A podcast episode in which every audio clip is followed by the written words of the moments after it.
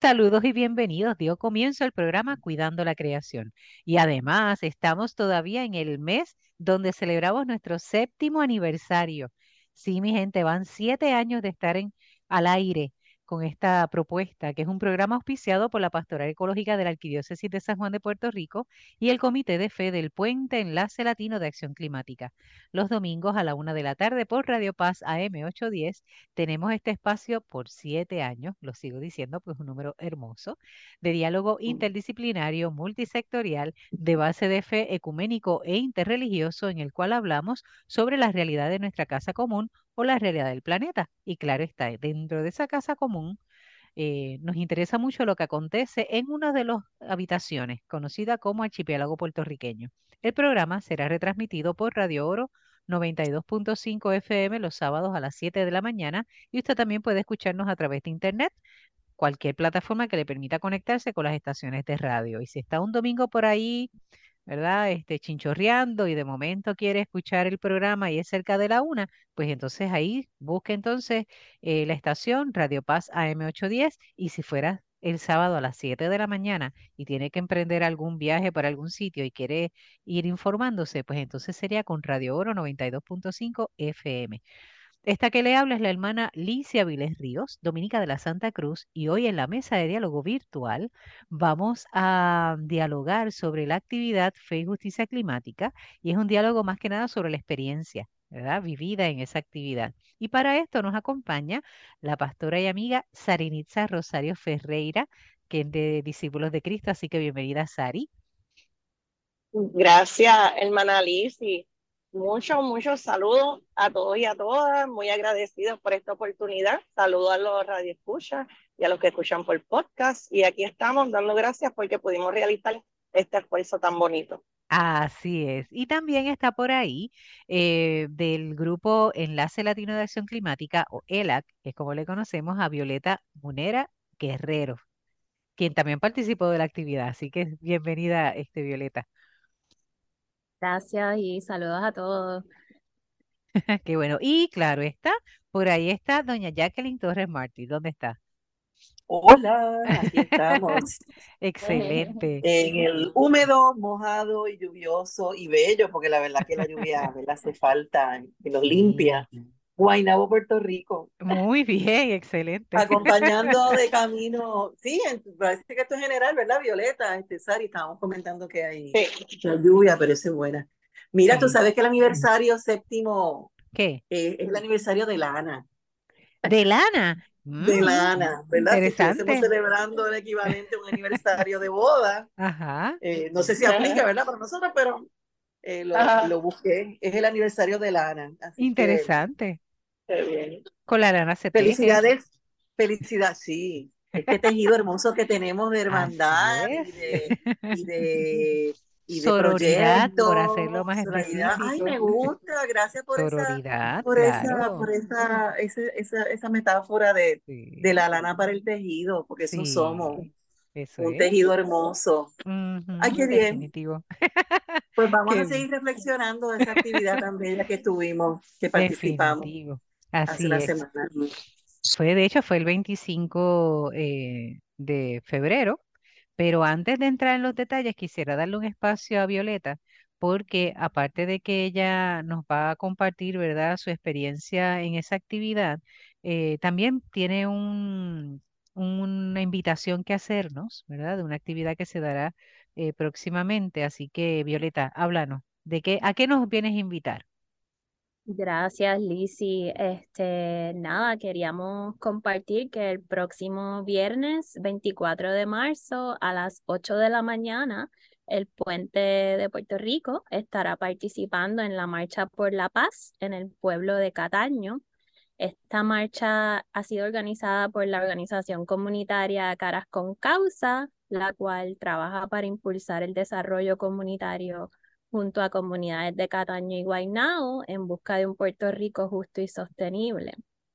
La Marcha por la Paz eh, pues tiene un trasfondo, se ha llevado a cabo desde el 2019 y luego en el 2021 y en el 2022 con el fin de contrarrestar la ola de violencia que arropa a nuestras comunidades y a nuestro país en general.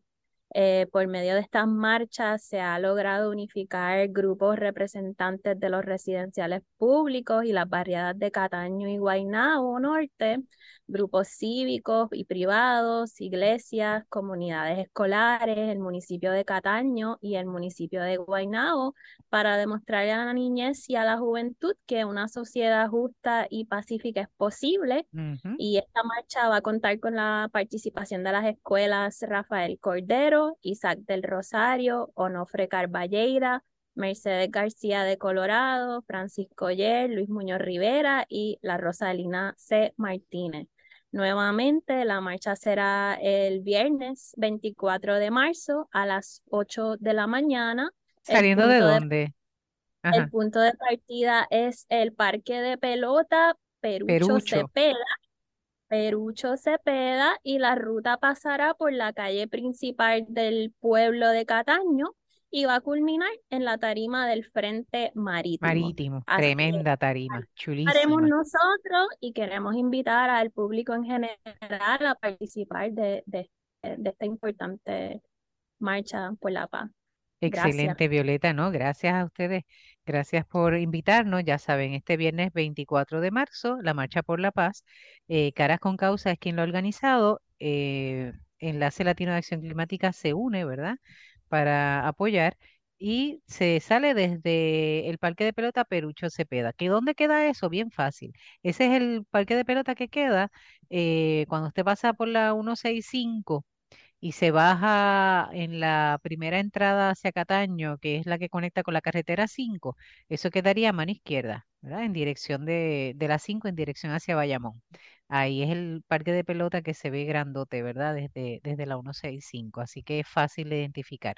Y de ahí vamos a cruzar toda la calle principal, que es la 5 también, toda la calle principal hasta el pueblo de Cataño, y cuando lleguemos a la altura de la plaza de recreo, ahí se doblaría a la izquierda para entonces estar en la plazoleta. La plaza queda para el frente marítimo, así que eso nada más tiene una vista preciosa.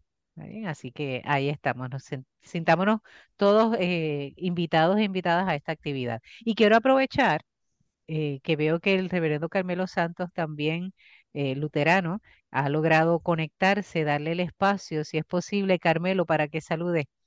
estamos iniciando el programa.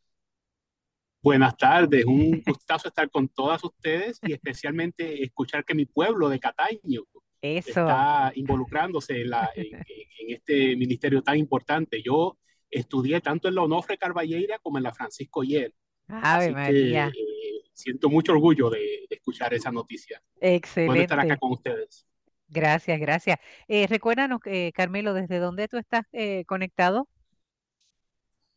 Yo les estoy saludando desde el norte de Virginia, yo soy pastor con la Iglesia Luterana y sirvo eh, a nivel nacional en la oficina del obispo presidenta como director de diversidad teológica y relaciones ecuménicas e interreligiosas. Así que les saludo desde Alexandria, Virginia. Excelente, así que lo tenemos conectado desde por allá. Bien, esa es la maravilla de la tecnología, ¿verdad? Que nos permite acercar eh, y reducir las fronteras. ojalá lo lográramos hacer también de forma física, ¿verdad? y también desde las políticas públicas.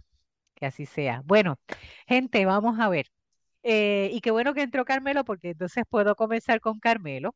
Eh, Carmelo, hoy nos toca eh, hablar, ¿verdad? Con, compartir la experiencia de la actividad de fe y justicia climática que se realizó el 25 de febrero pasado y aprovecho, si usted quiere conocer detalles de cuando se hizo la promoción y cuando hablamos de, ese, de esa actividad, usted puede buscar el programa número 335 y cuando digo así es porque usted lo puede buscar en formato podcast, busque Cuidando la Creación desde cualquiera de las plataformas de podcast que le permita y usted entonces ahí puede buscar el número 335, ese programa, y en ese programa se hizo, se estuvo hablando eh, con la obispa luterana Idalia Negrón, también con el pastor Carmelo Santos y con eh, Sarinitza Rosario sobre cómo iba a ser la actividad, qué pretendía y demás. Pero Carmelo, tal vez aquí tú nos puedas ayudar para hacernos memoria, ¿verdad?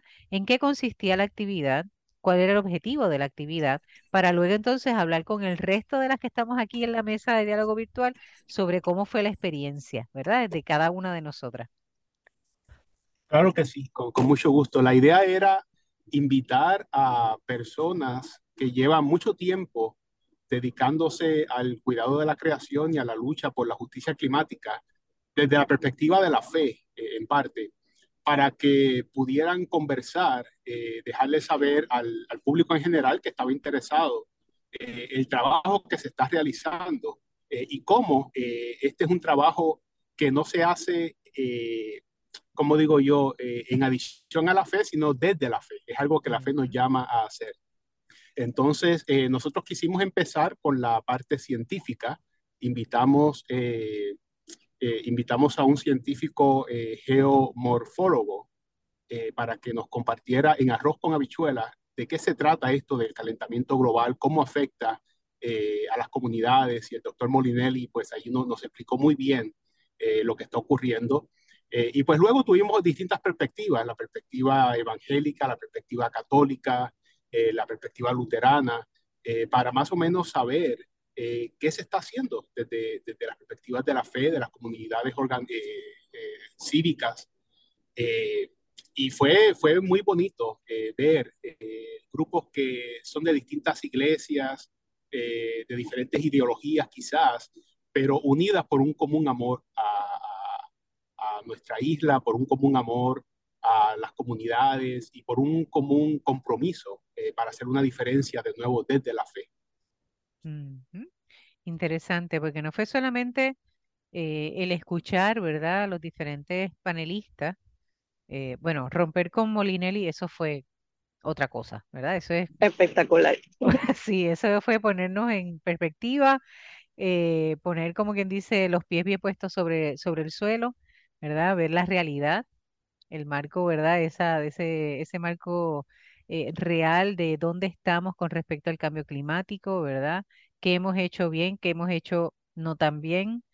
Eso fue una bofetada iniciando la actividad para ponernos en contexto, ¿verdad?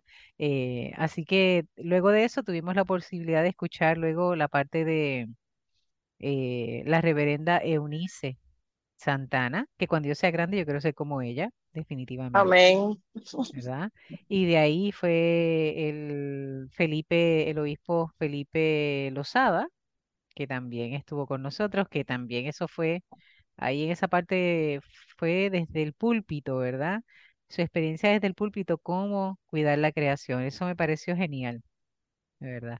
Y así estuvimos luego la parte de Laudato Si, que tuvo, tuve yo la oportunidad de presentarlo. Luego entonces tuvimos la participación de Juan Rosario. Estoy bien en el orden, ¿verdad? Me dicen por si acaso. Sí. Juan Rosario, eh, que nos habló ahí de la realidad energética y las luchas y lo que se está realizando. Luego tuvimos a nuestra amiga y hermana Sarinitza Rosario, que nos dio entonces alternativas, eh, qué cosas podíamos hacer realmente, ¿verdad? Eh, con respecto al cuidado de la creación. Y cerramos con la participación de Alexis eh, Masol, quien nos habla, ¿verdad? Obviamente, cómo ha sido su experiencia desde eso que llamamos Casa Pueblo, ¿verdad? Es toda la teoría puesta en práctica, básicamente, Toda esa experiencia, esa lucha, ese, ese trabajo que se está haciendo, eh, de cuántas cosas nos libramos también, ¿verdad? Con la lucha que ellos emprendieron. Y si mencionó a Alexis Mazol, tengo que mencionar a su esposa, que en paz descanse, ¿verdad? Porque él pudo hacer todo eso porque definitivamente tuvo a su esposa y al resto de, ¿verdad? El resto de la familia, a sus hijos luego, incluidos y comprometidos también en la lucha. Así que es un trabajo de familia, diríamos. Y eso fue genial, de verdad. Eh, fue un banquetazo, hay que decirlo así, fue un banquetazo lo que hubo en esa actividad. Oh. Así que tal vez este, pudiéramos abrir aquí, como Jacqueline participó, Jacqueline estaba, olvídate, eh, parecía una nena chiquita con juguetes nuevos, ¿verdad? Sí, sí. Estaba ella entregada. Para abajo, sí, sí, sí, grabando, sacando fotos. Eh, ¿Qué fue? Como tú dices, hermana, fue un banquete. O sea, mm. Ahí habían profesionales, eh, lo mejor de lo mejor, este, activistas lo mejor de lo mejor, de décadas, décadas de trabajo. No es que, que vienen ahora a estar, tú sabes, eh, em, que aparecen a uno o dos años atrás, que esos son también importantes, ¿ok? Ojo, pero es una trayectoria, es una memoria, esa memoria que tenemos y, y como tú y yo comentamos en, en, algún momento, sobre todo la participación de, del señor Mazol, eh, para mí el señor Mazol es el Yoda, es el, es el, es el, es el patriota vivo que tenemos en este país porque viendo esas fotos que, una de las fotos que él nos compartió de cómo es, ¿verdad? Lo, la extracción minera a cielo, a cielo abierto, que se hubiese dado en Puerto Rico, eh, nosotros hubiésemos sido otro Puerto Rico ahora mismo. Definitivo. O sea, que tú lo ves, y me, a mí siempre que yo veo eso me estremece, me estremece, de la posibilidad que hubo en aquel momento hace 40 años de que Puerto Rico estuviese envuelto en ese extractivismo minero, ¿verdad? Como ocurre lamentablemente en otros países hermanos de Latinoamérica. Eh, y las consecuencias nefastas, nefastas que implica eso. Y mm. nosotros como isla, pues hubiesen desaparecido las fuentes de agua de nuestro Puerto Rico, ¿ok? Donde crecen nuestros ríos para, para empezar, mira, me quedo hasta sin voz. este, entonces, para mí, pues ver a Mazol, que verdad que lo conozco y lo veo en varias, lo he visto en ocasiones, ¿verdad? En presentaciones y charlas, pero ese, ese trabajo inicial, cómo surge Casa Pueblo, cómo se organiza esa comunidad, empezando como él nos mencionó, con una persona en esa convocatoria inicial, que se presentó en esa marcha inicial eh, en contra de la extracción minera en Puerto Rico, porque así es que empieza el proyecto Casa Pueblo, hasta lo que tenemos ahora, esos maravillosos, ese maravilloso proyecto de la de la revolución energética que tienen allí, que se está dando desde los municipios revolucionarios siempre de nuestro país. desde el centro del corazón, ¿verdad? Desde el centro y el alma de nuestro país, las montañas, este, Utuado, Lares, Ayuya, es que eso está, eso está, yo creo que eso lo tienen ahí en, en, eso surge del agua, del manantial, eso. Pero que el agua que beben, algo, algo Sí, del agua que beben, del agua que beben, porque hay, de, de, hay que ser los patriotas de nuestro país. Este, ay, Dios mío, sí, la verdad que la actividad fue bella, fue hermosa, eh, fue poderosa, fue poderosa, fue poderosa. Violeta, eh, oh. antes de empezar el... Ah, di, perdóname, Carmelo, cuenta. No, no, iba a decir que ciertamente fue un banquete y yo diría un banquete de esperanza, porque ver esa, escuchar esas historias, ver esas fotos que nuestros medios de comunicación usualmente no las presentan, eh, nos hace ver que, que, que sí se puede hacer algo, que sí la situación, como decía Molinelli, eh, estamos tarde, pero todavía hay tiempo. Eh, y es bonito ver la esperanza de lo que sí se puede hacer y de lo que sí se está haciendo. Así que ojalá que esto movilice a muchas personas a, a unirse a lo que ya está ocurriendo y a, tener nuevas ideas. Pero lo importante es eso, ¿no? Que eh, fue un banquete de esperanza, de que sí se puede hacer una diferencia. Definitivo. Y en este caso quiero darle el, espacio a Violeta, porque antes de empezar el programa, ¿verdad? De la grabación, eh, ella me compartía, ¿verdad? Lo que había sido significativo para ella con la participación de Eunice eh, Santana de Unice. Si nos está escuchando, pues escucha lo que, lo que, lo que has aportado. Está bien, cuéntanos, Violeta. No, sí, eh, la realidad es que sí, para eh, seguir repitiendo, fue un excelente banquete eh, desde el comienzo con la clase magistral del doctor Molinelli, que realmente sí abarcó unos temas bien complejos científicos, pero de una forma bien accesible para, para el público en general. Y, y sí, habló sobre esa urgencia, ¿no? De, de, de tomar acción pero a mí en lo personal este, me impactó mucho el discurso de la reverenda Unis Santana porque dio un trasfondo histórico de las luchas ambientales en Puerto Rico y habló en, en las cuales las iglesias han tenido un rol vital y protagónico.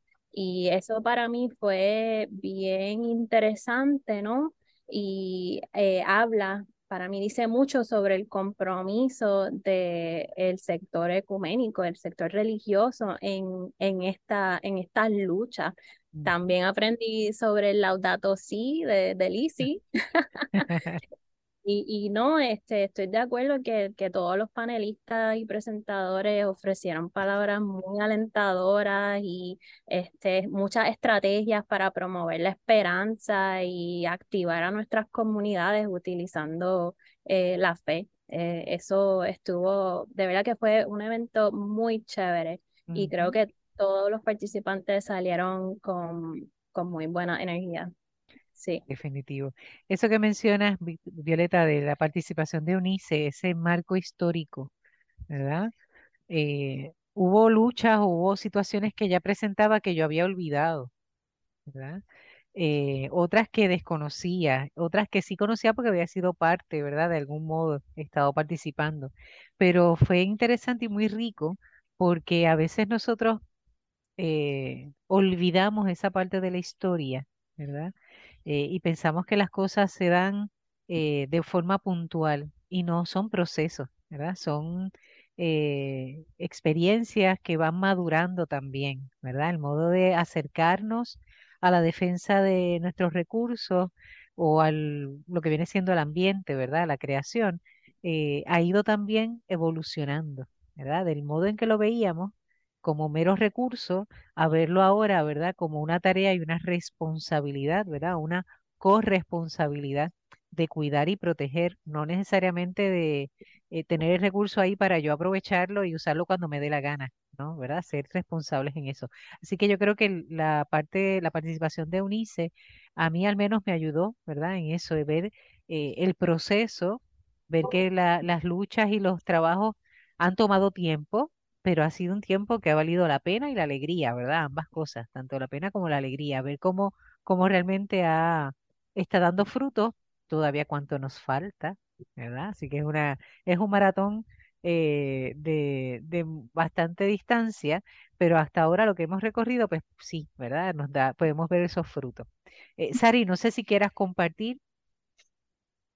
¿Estás eh, abierta? Sí, yo, yo los estaba escuchando y y yo les quiero compartir que a mí me impactó el proceso hasta antes de comenzar en el proceso de promoción, porque eh, escuchaba a personas cuando lo anunciábamos en diferentes iglesias o en reuniones de la iglesia y me decían, ay, este pastora, esta es la primera vez que yo veo que están uniendo como que la fe y, y la ciencia o la justicia climática y esto hace falta y qué bueno. Entonces, cuando mm, tenía ese feedback, ¿verdad? Cuando estábamos dando las promociones, yo decía, Ay, Señor, gracias, porque eso es lo que queremos, ¿no? Que, que el mensaje pues llegue de que, de que juntos, no es que podemos, es que tenemos que trabajar, porque lo que está pasando en este planeta ha llegado a un punto en que tenemos que trabajar todos juntos para que esto mejore y para que, ¿verdad? Podamos tener un futuro mejor, para que nuestros niños y niñas puedan tener un futuro mejor.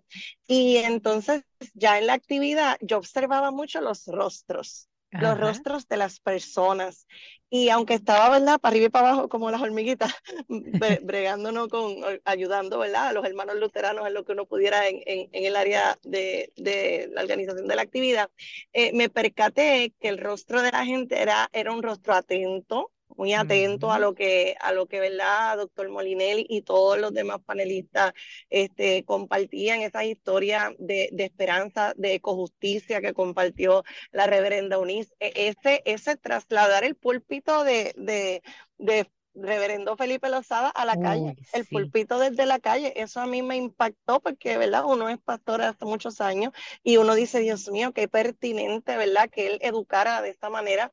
Y cuando también me amplió, como a Violeta, el conocimiento de Laudato Si, porque he leído la encíclica, pero no es lo mismo leerla que tener a alguien, ¿verdad? Como tú, Lizzy, que estás envuelta, que es el trabajo tuyo, no parte de tu trabajo, de tu misión, de hacernos más conscientes de esa estructura eh, teológica y práctica que, que, el Papa no ha, desarrollado con, con todos ustedes en la Iglesia Católica.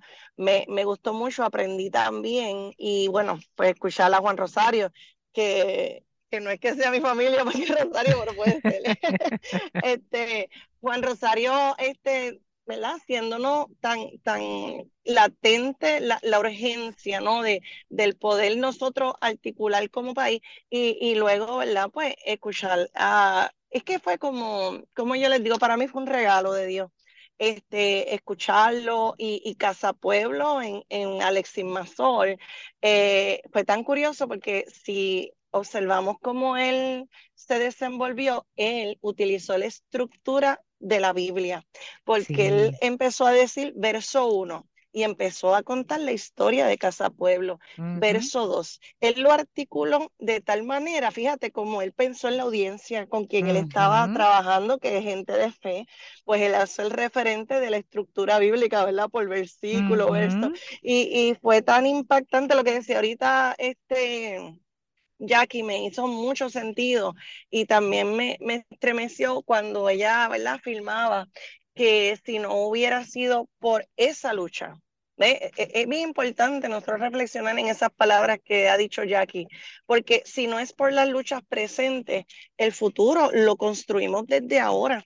Entonces, Casa Pueblo en su lucha, pues construyó un futuro de, de, de, esa reserva de los bosques que hay allá y no hay una, unos desiertos, ni, ni hay una sequía, ni hay todo lo que horriblemente hubiera pasado si se hubiera este, desarrollado la minería extractiva en Puerto Rico, en las montañas tan hermosas de nuestro país. Así que para mí fue una bendición. Entonces los rostros de la gente eran bien atentos con el doctor Munier. Entonces yo al, final vi unos rostros como de tanta alegría, de tanto como que, wow, yo quiero más. Entonces eh, me, me, parece que fue una gran bendición. Me parece que la, la, la valía, ¿no? De, de también conectar con la gente de la mesa, con las organizaciones que estaban presentes y, el hecho de poder, como se diseñó ¿verdad? la actividad, de luego del almuerzo, pues tener conversaciones eh, respecto a lo que la gente aprendió, qué compromisos podemos asumir desde nuestras comunidades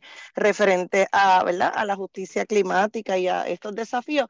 A mí me parece que ¿verdad? Eh, eh, fue muy valioso y, y pienso que el esfuerzo no se quedó allí en Gurabo, pienso que que seguirá llevando fruto, porque esas conexiones que se hicieron, eso, esas reflexiones, esas formas, mira, ahora mismo, si hay un problema en tu comunidad, ¿verdad? Si alguien que me escucha, que estuvo allí o que no estuvo y que después podemos, ¿verdad? Compartir los videos poco a poco, se está trabajando en eso, pueden tener referente, decir, mira, la iglesia nos podemos involucrar porque otras iglesias lo han hecho desde la fe y nosotros estamos ahí, ¿verdad? Eh, eh, dando un testimonio de lo que Jesús hubiera hecho, porque es, de eso se trata ser cristiano, ¿no? Seguidor de Cristo. Entonces, Jesús hubiera estado allí. Estas iglesias, estas experiencias, como nos contaba Unis y, Violeta, ¿verdad? Que le impactó esa parte, porque nos impacta, pero ese es el caminar, ese es el seguimiento de Jesús. Entonces, es bonito tener referente y recuperar esa historia para nosotros seguir haciendo la historia, porque hay que continuar, como tú hablabas antes de empezar el programa de un tejido, ¿no? De los siete años de,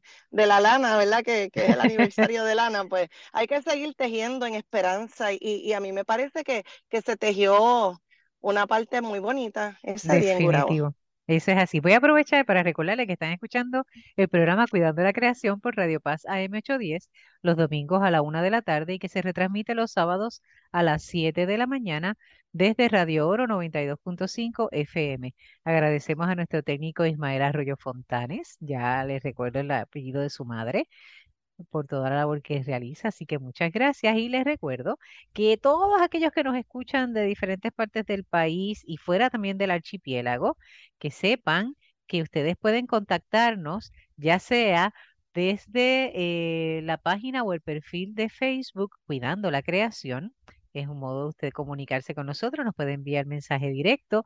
De hecho, eh, les recordamos a aquellos que son maestros, maestras o que tienen homeschooling, eh, que tenemos por este séptimo aniversario, aquí Jacqueline me puede ayudar para la memoria, tenemos siete kits, acuérdame eso, siete kits de qué?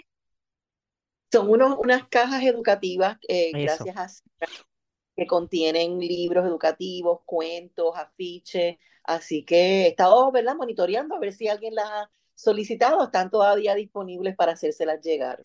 Perfecto. ¿Y cómo lo hace? Pues mira, usted nos e, entra a Facebook, entra a Messenger y ahí nos envía el mensaje y dice, mira, estoy interesada en uno de esos eh, paquetes de formación o de educación marina que están ofreciendo y los primeros siete que lo soliciten, pues lo tienen seguro. Y ahí nos comunicamos y de, le ponemos sobre todo, nos ponemos de acuerdo de cómo hacérselo llegar. ¿Está bien? Así que no Oye, se me ocurre ahora, Dime, Jackie. Ahora que Violeta mencionó todas esas escuelas que van a estar acompañándolas a ustedes, me lo estás pidiendo, me lo estás pidiendo, este, Violeta. ¿Sabes qué vamos a, a conseguirte para las escuelas que estén en la caminata, ¿verdad? Que vayan eh, maestro, profesor de, de, ciencia o matemática o el director o directora o algún salón, ¿verdad? Que represente, te voy a hacer llegar los kits también de regalo. Ave María, eh, ¿viste? De los que yo tengo de, de mis ecoescuelas y de las escuelas conviertas para Green Schools, este, te las voy a hacer llegar. Así que cuenta para, para que, aunque no voy a estar presente en la actividad, me excuso porque voy a estar de viaje otra vez. Pero, Qué raro tienen, este, ¿verdad? Este, va a tener ese obsequio para por lo menos animar a, esa, a esas escuelas, ¿verdad? Como un cariño y un material educativo disponible. Así que cuenta con eso, Se me ocurrió de momento, mira, podemos hacer ese regalito. místico. Sí, son seis escuelas, así que sobraría uno, así que todavía no, no, No, no, no, son adicionales a los siete de nosotros. Los siete son de ah. nuestro programa, eso es aparte. eso es aparte. Si son seis, cuenta con las seis completitas, porque las tengo. Ah, tremendo, ah. perfecto, pues sí. Pues te las llevo, te las llevo. ¿Viste lo chulo de conectarse con Jacqueline? Mira. y les recuerdo la actividad que nos ha estado hablando Violeta al principio del programa, que va a ser la Marcha por la Paz, que es a lo que está haciendo referencia Jacqueline, eh, organizada por Caras con Causa, y que eh, Enlace Latino de Acción Climática está también, ¿verdad?, enlazado a ello. Va a ser el viernes 24 de marzo, sí, este próximo viernes a las 8 de la mañana, saliendo de eh, el Parque de Pelota Perucho Cepeda, que es el que queda en la carretera 5 con la esquina de la 165 en Cataño, y de ahí se va a, salir en marcha eh, con representantes de las diferentes escuelas, esas seis escuelas que mencionaba Violeta, y eh, se va a llegar entonces hasta lo que viene siendo la plazoleta del Frente Marítimo. Y es reclamando y dando, ¿verdad?, a conocer que es posible vivir la paz, Es posible vivir y optar por la paz, ¿verdad? La paz es una opción de vida también. Eh, y ahorita en el, bueno, la primera parte del programa hemos estado dialogando sobre la, experiencia eh, de la actividad Fe y Justicia Climática, que fue realizada el 25 de febrero, sábado, en Gurabo, en Ciudad San Lucas. Estoy correcta, ¿verdad? Ciudad San Lucas, en Gurabo. Y ahí eh, nos dimos cita de cristianos y cristianas de diversas denominaciones para escuchar a diferentes ponentes sobre el tema, por un lado desde la ciencia, ¿verdad? Cambio climático desde la ciencia, o el cuidado de la creación desde la ciencia y también desde la fe. Y eso es lo que hemos estado hablando en la, primera parte del programa. Eh, y algo que no hemos dicho es que, eh, aparte de la, del banquete en la mañana, ¿verdad? Tuvimos un almuerzo, muy rico, por cierto. Eh, y luego de ese almuerzo, o durante ese almuerzo, las personas fueron organizadas o fueron distribuidas por mesa. Ahí, Sari, no sé si tú puedas este, hablarnos un poco de esa distribución por mesas, cómo se, se organizó. No sé si tengas buena señal que podamos escucharte. Eh, si no, Carmelo tal vez pueda este, asistirnos. ¿Cómo fue esa división por mesa, verdad? Eh, que se tomó como punto de partida para que las personas se ubicaran y cuál era la tarea, porque eso es lo interesante de la actividad. Y dentro de eso, hago, ¿verdad? Aquí un comentario que el almuerzo para aquellas personas que no participaron sepan que todo lo que se utilizó como platos, cubiertos y demás, vasos, todo era compostable. Así que no se generó, ¿verdad? Nada de contaminantes plásticos. De hecho, hubo personas que llevaron o que respondieron a la invitación de llevar su propio vaso para no tener que utilizar un vaso, ¿verdad? Allí. Así que eso también eh, fue muy bien diseñado, ¿verdad? Es una propuesta, una actividad que se pensó en todos esos detalles, porque imagínate, vamos a cuidar la creación y cuando vamos a ir a comer, todo en plástico en estereofón. ¡Ah! Se hubiese espatarrado la actividad justamente ahí, ¿verdad? Es como, como que no, como que no hubiese funcionado igual. Así que hasta esos detalles, ¿verdad? Una forma también de, comenzar a hacer la diferencia. Sari, vamos a ver si te podemos escuchar. Cuéntanos cómo fue esa, esa organización del almuerzo, más que nada en las mesas, ¿verdad? Sí, sí, este, desde que nosotros estábamos en el proceso de organizar la actividad, pensamos en ese periodo de conversación, que es muy importante porque eh, no hubieron momentos de, de, hacer preguntas a los. Eh, ponentes, sino que a los, a los panelistas, sino que fue ¿verdad? un proceso de entonces dialogar en las mesas y organizamos las mesas por región. Este, ¿Para qué? Para que las personas que tuvieran ¿verdad? circunstancias más en común pues estuvieran juntas y pudieran, ¿verdad? Este, quizás desarrollar. Eh, de hecho, hay una, una de las pastoras discípulos de Cristo, la, la pastora Shirley, Shirley eh, Torres, me, me explicó que en la mesa de ella había hasta una geógrafa y que, y que la geógrafa estaba muy contenta no, no recuerdo el nombre de la señora, pero estaba muy contenta y entonces todos se cogieron como que los nombres y los teléfonos y eso era lo que queríamos, que la gente conectara. Y también con las mesas de información vimos mucha gente oh, yendo a las organizaciones, hablando con ellos y, algunos de los líderes ¿no? de esas organizaciones que estaban allí, por ejemplo, ¿verdad? Federico, ¿verdad? el del puente, me decía, Sari, pudimos hacer muchas buenas eh, conexiones porque eso es lo que queríamos, ¿no? Conectar a la gente entre ellos mismos, con las organizaciones ambientales que algunas personas quizás no conocen, que existen en Puerto Rico y si existen. Por ejemplo, yo siempre hablo del puente, ¿verdad? Porque es donde Liz y yo, ¿verdad? También este. ¿Será porque pertenecemos a eso? Será por eso. No, no, pero en serio, tienen un comité de fe no todas las organizaciones ambientales tienen un comité de fe, entonces es como algo que no es común, ¿no? Entonces ese espacio también, ¿verdad? Por lo menos yo me siento agradecida a Dios por eso, porque nos hemos desarrollado también ahí como con Liz y con todos los demás, pero que, que lo valioso fue eso, ahora eh, ya nos comenzamos a reunir con el reverendo Carmelo, con la obispa Idalia y, ¿verdad? Con Liz y con todos los que están en el comité organizador para ir viendo, ¿no? Qué sugerencias nos dieron esos participantes y esas evaluaciones que entonces, de acuerdo a esas evaluaciones, nosotros no queremos como que, oh, la actividad quedó bien buena, pues vamos a hacer lo que queramos ahora. No, no, nosotros queremos ver bien esas evaluaciones, queremos leerlas, queremos verla, ver lo que vislumbra también la gente y lo que podemos construir juntos.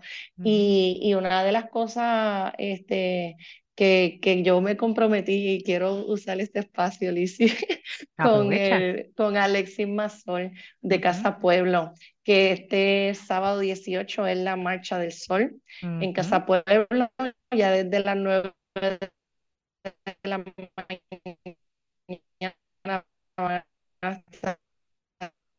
Sari, te estamos perdiendo. Voy a quitarte el video. Ok y a la una comienza más. Y que ¿verdad? yo comprometí con él a anunciar que nos el sábado 19 y ya también que los que no puedan ir. Ok, Sari, te estamos perdiendo el señal. ¿Me escuchas, Sari? Sí, la señal estaba media floja. Yo voy a repetir, voy a tratar de repetir Yo te escucho, lo que has dicho. Sí, ahora sí te escuchamos. Ahorita estaba entrecortado. Ahora sí.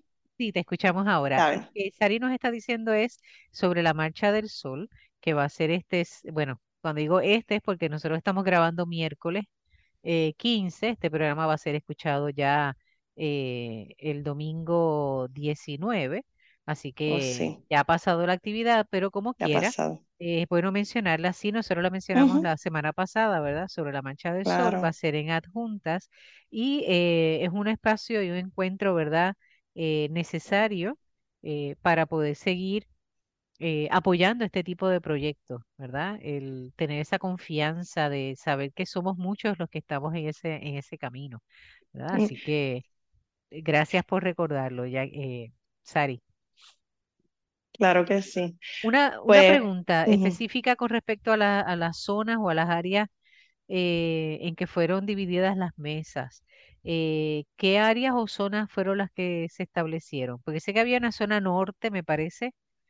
Eran cinco, dividimos eh, Puerto Rico en cinco regiones, la zona montañosa, la zona norte, sur, este y oeste, dividimos la isla, ¿no? Por los pueblos que están más en esa área geográfica, pero tuvimos, ¿verdad? siempre uno en, planificación pues va aprendiendo de los procesos, pues hubo gente que se tuvo que ir al mediodía, así que no todas las regiones estuvieron cubiertas como perfectamente uno lo diseña, ¿verdad? Ya cuando uno va al field, ¿verdad? Pues ese día pues algunos se tenían que ir al mediodía, pero se quedó un buen grupo oh, y el misionero Carlos Rauda, el que está encargado de de esa parte de, haber recogido esa, esa impresión. porque también fue algo este, innovador en una plataforma digital, en una aplicación particular que podían escribir eh, que recogieron en la mesa. Pero la impresión que tuve con las personas y, muy, muy bonita experiencia. No sé si Carmelo quiere abundar algo más. Sí, o, Violeta, Sí, ahí me gustaría eh, sí escuchar a Carmelo, pero luego escuchar a Jacqueline y a Violeta, porque ellas participaron tal vez de las mesas, tal vez un poco cómo, cómo fue la experiencia, ¿verdad? Pero Carmelo, eh, ¿se tiene ya o, cuándo se va a tener, verdad, un poco así el insumo de, esa, de esas aportaciones? La cosecha, diríamos, de esas aportaciones. Ya estamos colectando eh, eso, estamos colectando las evaluaciones del evento para que entonces el comité organizador pueda reunirse eh, para ver qué hacemos con esta información, eh, conversar con, con, las personas que hicieron las presentaciones para ver cómo podemos hacerlas ah, accesibles al público en general. en cuanto a las mesas, yo quería añadir un comentario.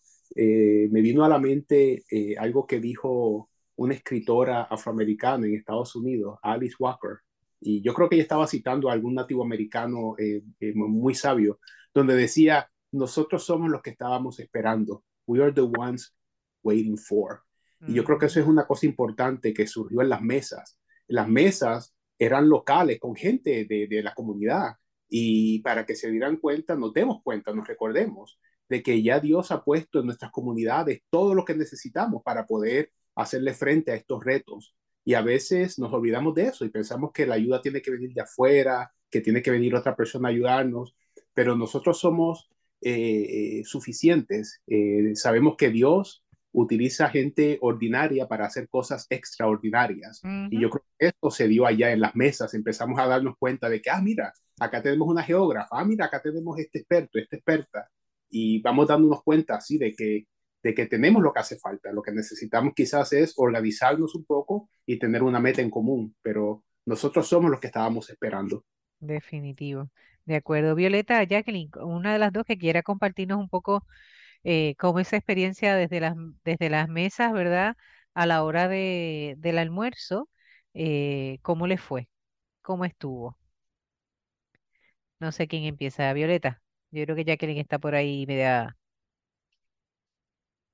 pues mira, desde el puente, en las mesas, eh, las interacciones sirvieron como un punto de partida y oportunidad de diálogo sobre todas las campañas que estamos trabajando, así que fue una excelente eh, oportunidad de hablar con el público que tenía esa, esas ganas, esa ansia de conocer más sobre cómo pueden activarse en estas luchas ambientales, ¿no? Y, y este, me pareció puntual porque eh, nosotros estamos trabajando, ¿verdad? Desde el Comité del FE del Puente, la campaña en contra de New Fortress, de Fuera New Fortress, por, por ya varios años, el que Liz y Sari han sido tremendas este, portavoces de esta campaña, pero que eh, nos dio el estar en el en las mesas en el evento nos dio la oportunidad también de hablar sobre lo que está pasando en la actualidad con eh, la industria del gas metano en Puerto Rico y los planes de expandir esta industria en el archipiélago que son muy preocupantes porque ahora mismo se está hablando sobre el contrato de Genera Puerto Rico, la cual eh, es un subsidiario de New Fortress Energy, eh, que sabemos que ha estado operando un terminal de gas metano sin permiso de la Federación de Energía eh, Reguladora de Energía. Eh, um, entonces, eh, creo que hay mucho desconocimiento, ¿no? De, en, en el público, ya que a veces los medios tradicionales no, no hablan tanto sobre estos temas y eso nos dio una oportunidad de abundar más, más a fondo sobre lo que está pasando con este tema que nos va a impactar ahora a todos, ¿no? Porque Genera Puerto Rico eh, pretende eh, operar ahora toda la flota generatriz de la Autoridad de Energía Eléctrica. Así que es un tema muy importante del cual definitivamente eh, deberíamos empezar a dialogar más. Así que fue un excelente punto de partida para, para esa, ese trabajo como tal. Muy bien, Jacqueline. Tu experiencia ya en la mesa almorzando. Sé que te tuviste que mover de mesa porque tu mesa quedó pequeña, ¿verdad? De la gente que se tuvo que ir, pero te ubicaste luego en alguna otra. Cuéntanos un poco lo que percibiste tal vez de, de ese trabajo eh, de diálogo y almuerzo. la 8 del escambrón, ¿verdad? Em, trayendo la problemática que hay ahora con, entre, el desarrollo del Hotel Normandy, los desarrolladores y, las propuestas del municipio y desarrollador para ese sector. Eh, tuvimos el grupo de mm, el Museo de, de, Reciclaje de Puerto Rico, de Atillo, su mesa educativa. Eh, tuvimos a Sierra Club, eh, ¿Qué más tuvimos? Tuvimos un grupo de ciudadanos también trabajando la problemática de eh, eh, los el problemas de Río Piedra, de las inundaciones y, el desarrollo del Río Piedra. ¿Quién más? ¿Quién más tuvimos? Ah, el Solar, Solar Neighborhood también estuvo con nosotros. Eh, así que mm, fue variado, ¿verdad? Fue, fue variado en términos de que hubo organizaciones más grandes, eh, institucionales, ¿verdad? No, no gubernamentales eh, acompañándonos. Y de la misma manera, pues hubo proyectos ¿verdad? de ciudadanos, de gente que se reúne de las comunidades, forman sus grupos, levantan la voz y se organizan. de forma verdad este orgánica para un para un problema puntual en su comunidad. Así que ese intercambio vi que fue, ¿verdad? Como dice Violeta, fue bien concurrido, fue muy movido, hubo mucho, mucho, ¿verdad? Mucha información que se compartió, este, mucha conexión. Y fue importante, y fue importante y fue, eh, pues perfecto, ¿verdad? Porque eh, ellos también estaban integrados en el espacio en donde se hacían las presentaciones y estaban todos los, los, los, escuchan, ¿no? Los participantes. Y cuando había algún receso de 5 o 10 minutos, pues se paraban, dividían las mesas, este, o sea que hubo ese contacto físico, o sea que no estaban, eh, estaban dispersos en otro lado. Así que sí, hubo la oportunidad de escuchar también las presentaciones, que eso también es Las presentaciones, estaba todo integrado, este, y pues me gustó, me gustó mucho esa dinámica. Así que, y no eran muchos, o sea, tampoco eran tantísimos que tú no tuvieses la oportunidad que durante la mañana o durante el día, esas primeras cuatro horas, de poder interactuar con cada mesa en particular para que te enteraras de, la, de sus propuestas, de sus proyectos y sus organizaciones. Así que me gustó mucho eh, que se incluyeran esas mesas eh, dentro, de, dentro de la actividad. Cuando se hizo la organización, una de las cosas que se estableció era que uno se podía inscribir y participar de básicamente de dos formas. Una presencial, ¿verdad? Eh, donde uno decía, pues mira, yo quiero estar ese día, ese 25 de febrero, y recibías toda la información, dabas también toda información, ¿verdad? Incluso hasta, hasta la dieta, si tenías alguna dieta particular. Y adicional a eso, para aquellas personas que no podían estar presencial, se pudieron también inscribir para poder ver de modo posterior, ¿verdad? las presentaciones. Carmelo, en ese caso, para esas personas que no pudieron estar allí, ¿verdad? En vivo, pero que se habían tenido mostrado el interés de participar de la actividad, ¿cómo va a ser con ellos? Van a recibir eh, una comunicación, seguramente un email, eh, con un enlace donde pueden entonces acceder a, los videos y a las presentaciones queríamos antes asegurarnos de que teníamos el permiso de las personas que presentaron para poder eh, distribuir eh, su información, ¿no? Hay que ser muy respetuosos de eso. Así que por eso se tardó un poquito y entonces pues las personas que se inscribieron de esa forma van a recibir instrucciones próximamente y luego pues vamos a seguir trabajando con el comité con el comité sobre cómo expandir el público, ¿no? Para que más gente pueda tener acceso a, esa información. Quería aprovechar, si puedo, hablamos de las mesas y las organizaciones que estaban presentes en las mesas. Eh, una, un grupo que estaba representado en la mesa, eh, les invitamos desde California. Eh, hay un seminario luterano en California que han empezado un certificado en justicia climática y fe. es completamente online y está accesible para personas alrededor de, todo el planeta, los que quieran, los que estén interesados en inscribirse. Eh, así que si hay personas que están interesadas en esa oportunidad, de, son lecturas, lecturas que hacen juntos, eh, escuchan ponencias y luego conversan en grupos pequeños, eh, pueden hacer una búsqueda en, en, la internet, certificado en justicia climática y fe, y ahí va a aparecer. Es del seminario PLTS, Pacific Lutheran Theological Seminary, PLTS, certificado de justicia climática y fe y hay opción en inglés y hay opción en español.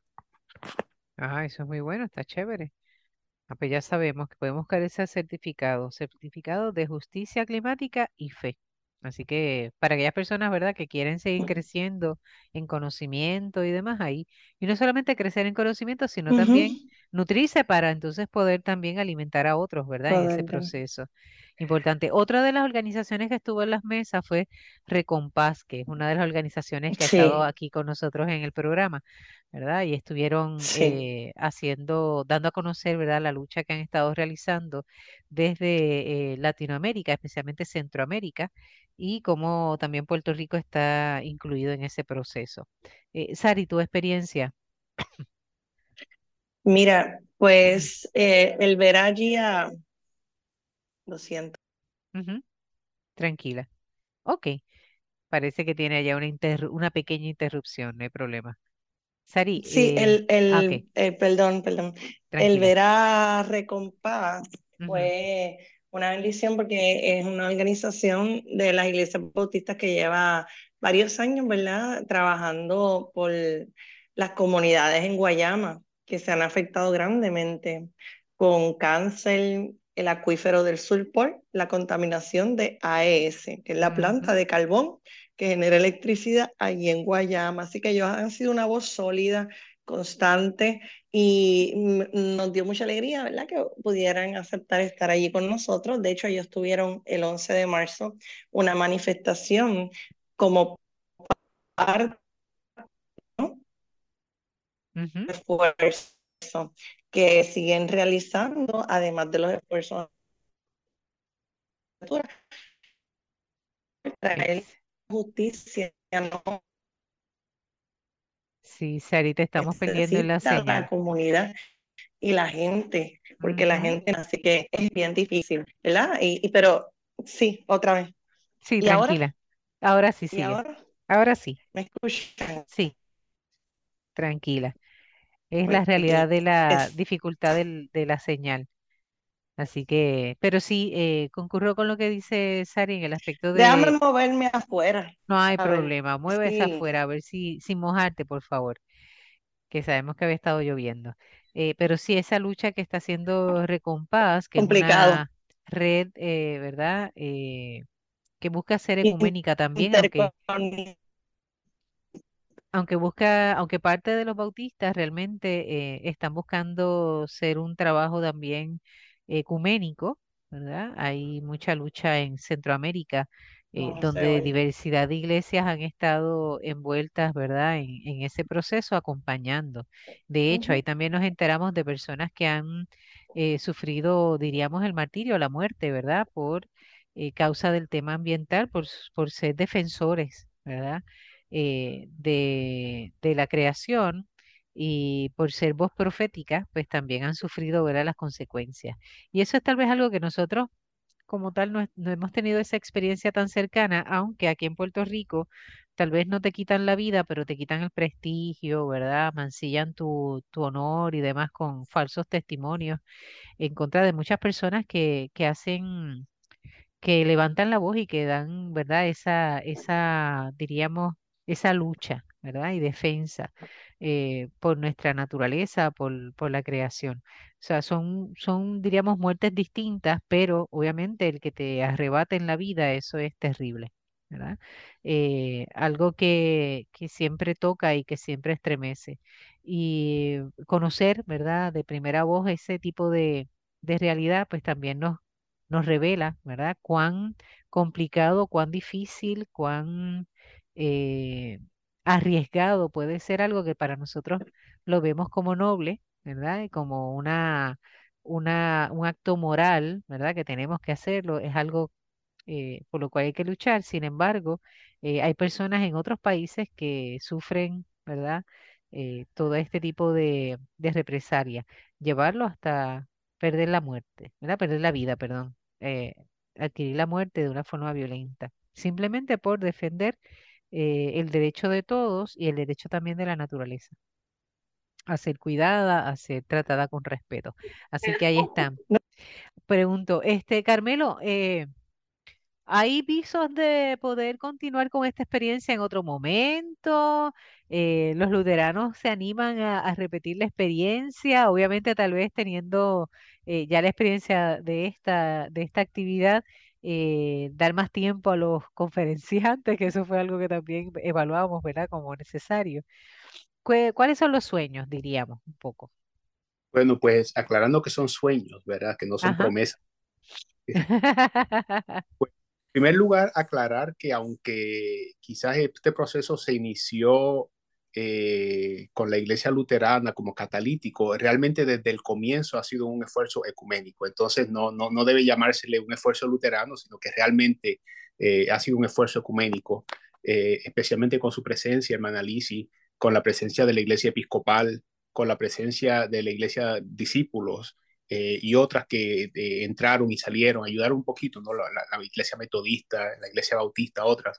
Así que es un esfuerzo ecuménico y así debe continuar. Lo otro es que hay mucho interés eh, desde ambos lados de la orilla, como digo yo, de, de, del charco, ¿no? De, Estados Unidos. Este, la pregunta es cómo, eh, cómo aumentar estos esfuerzos. Y hay, y hay quienes me han dicho eh, que quizás vale la pena pensar en términos de Caribe, en, en, en, solidaridad, ¿no? Los, los pueblos, cómo hacer algo que incluya eso. Este, pero eh, de nuevo, como es un esfuerzo ecuménico eh, y comunitario, pues depende de lo que, de lo que salga, ¿no? De los comentarios que, de, la, de, las evaluaciones, de las mesas, lo que digan los, los, las personas que dieron las ponencias. Eh, sea como sea, recordar siempre que no estamos solos. Incluso uno de los organizadores, Carlos Rauda, nos acompañó electrónicamente desde El Salvador. Él es un experto en este tema y él fue el que diseñó junto con la pastora Sarinitza, que también es otra experta en este asunto, eh, quienes diseñaron los ejercicios en las mesas. Eh, por, ahí, por ahí va la cosa, ¿no? Pero por ahora solo y, y especulación. Muy bien, excelente. Sabemos que hay posibilidades, así que el sueño va a ser ecuménico, de seguro, y va a ser real.